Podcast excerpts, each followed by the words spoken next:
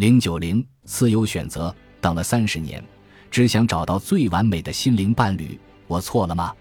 最好的选择未必是最好的选择。Sambo，你好，虽然知道你是财经方面的专家，但还是想问一个情感方面的问题。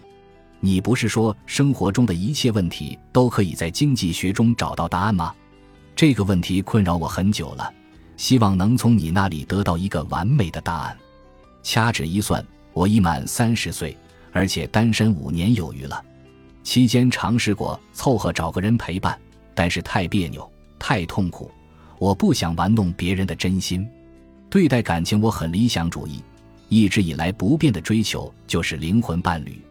我理解中的恋爱，应该是灵魂与灵魂的碰撞，是心与心的接触，是千般疼万般惜的懂得与理解，是无欲无求的呵护与守候，是才下眉头。却上心头的挂与念，是金风玉露一相逢，便胜却人间无数的震撼与惊喜。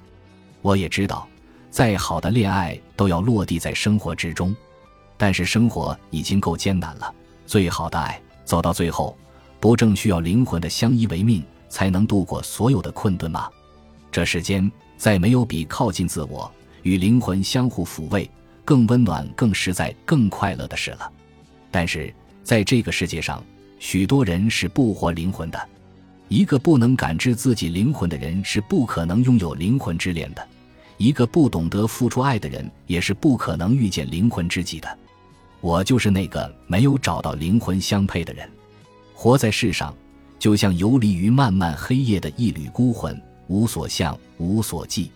那种孤独感，那种无存在感，时刻在心底自肆蔓延。世界那么大，芸芸众生那么多，为什么就没有一个能够走进我内心的人呢？虽然家庭、朋友都认为我的想法虚无缥缈，但我已经下定决心。就像我最爱的诗人徐志摩说的：“我将于茫茫人海中访我唯一灵魂之伴侣，哪怕这辈子都寻访不到，我也不愿妥协。凑合过日子实在太痛苦了，只有一辈子可以活，我不想就那样过。”我这样做真的有错吗？你说的对，经济学是可以解答生活中的一切问题，但是答案都是迂回的。所以在回答你这个问题之前，请让我也先迂回一下。对大多数地球人来说，二零二零年可能是进入二十一世纪以来最低落、最艰难的一年。二零一九年底开始的一场新冠肺炎疫情，以超出所有人想象的方式席卷全球。到二零二零年末，已蔓延到每九十三个地球人中就有一人被他感染，一百八十八万人因他死亡。被感染者中包括英国首相、巴西总统、美国总统和法国总统。新冠肺炎疫情在很大程度上定义了二零二零年的世界。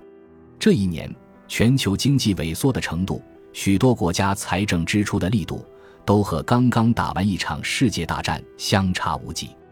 新冠肺炎疫情前所未有，在摸着石头过河的状况下，如何应对成为一个全新的挑战。在疫情初期，中国采取了极其严厉的防控措施：一是全国很多地方延长假期、推迟复工；二是几乎全国性的严格防控政策，尤其在一些疫情并不是很严重的地方，动辄全员检测等。于是，有些人批评。认为过度防控或恐慌会导致正常的生产生活停滞，经济、民生、物流等压力变大，反而不利于防控。不过，也有人认为要先把疫情控制住，再来开展正常工作。与此同时，西方国家采取了与中国截然不同的处理方式，只有重症患者才能到医院诊治，轻症患者只能在家自愈。医疗资源的紧缺导致死亡率升高。且导致疫情连绵不断，屡创新高。即使是在疫情全面蔓延、迫不得已之下局部封城，稍有好转又马上开放，只是无法彻底断绝传染链条。为什么中西方国家会采取截然不同的处理方式？孰优孰劣，孰是孰非呢？